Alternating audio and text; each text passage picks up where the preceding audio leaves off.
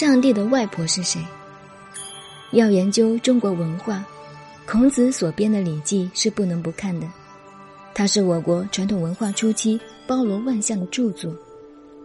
以现代学术来讲，包括了哲学、政治、军事、经济、卫生、医学等各方面的学问。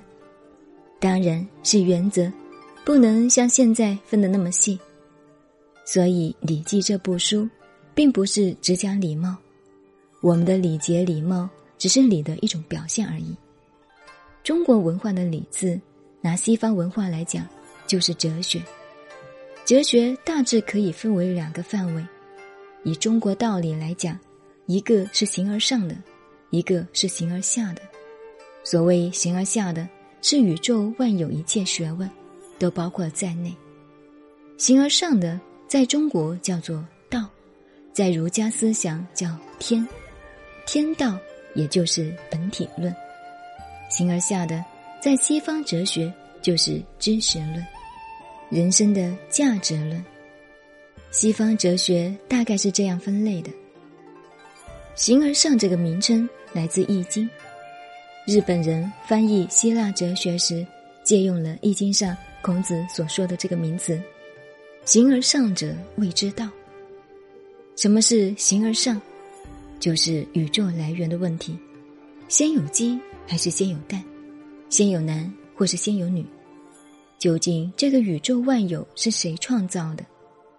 宗教家说是一位主宰创造的，哲学家就问这位主宰是哪里来？创造主宰的又是谁？假使创造主宰的是主宰的妈妈，那么主宰的外婆又是谁？哲学家是一路追到底的，讨论这形而上的道，就是本体论；形而下是讲宇宙万有形成以后的各种现象和各种知识。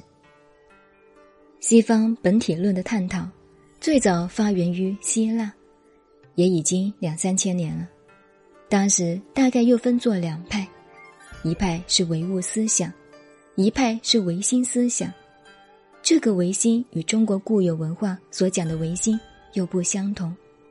讲到哲学，这个基本上的思想来源问题，首先要认识清楚，以免混淆。后来哲学家认为，人为什么会知道宇宙的来源，是靠知识来的，靠思想来的。那么，思想的本身是不是靠得住呢？就先要研究了。于是产生了知识论。假使思想的本身都靠不住，那么用思想所了解的宇宙的本来也是不完整的，这就是哲学的范围了。一直经历了上下几千年的这一学术，中国人根据日本的翻译称它为哲学。另外一部分的人生哲学，研究人的价值问题。在西方哲学家看来，中国人没有哲学。至少过去中国没有像西方人一样追究宇宙的本体，像我们现在看到的西方文化这个系统是很严谨的。他们的哲学思想最初是宗教，宗教只教人性，而且是专制强权，绝不允许你怀疑。你想知道上帝怎么来的，但是你不能问，只要信就得救。哲学家说。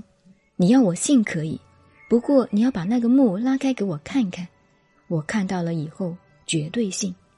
这是哲学精神。后来因为哲学的发展，又形成了科学。科学家更进一步说，光看一下还是不行，我要摸到以后，我才相信的确有这个东西。所以由宗教而哲学，而科学是今日西方文化发展的步骤。中国人真的没有哲学吗？有。所有哲学是人生哲学，只讲做人伦理的道德，讲做人应该怎么样。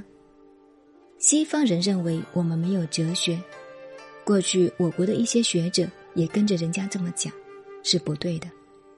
事实上，中国哲学思想都包括在《礼记》《易经》等书里面，而且最多了。不过需要大家努力整理。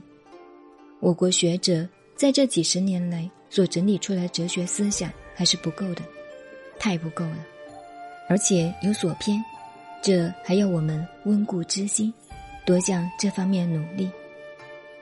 现在我们讲的重点，礼不光是礼貌、礼节，而且包括了形而上的哲学和形而下的人生的一切运用。因此，下面就接到这一节了。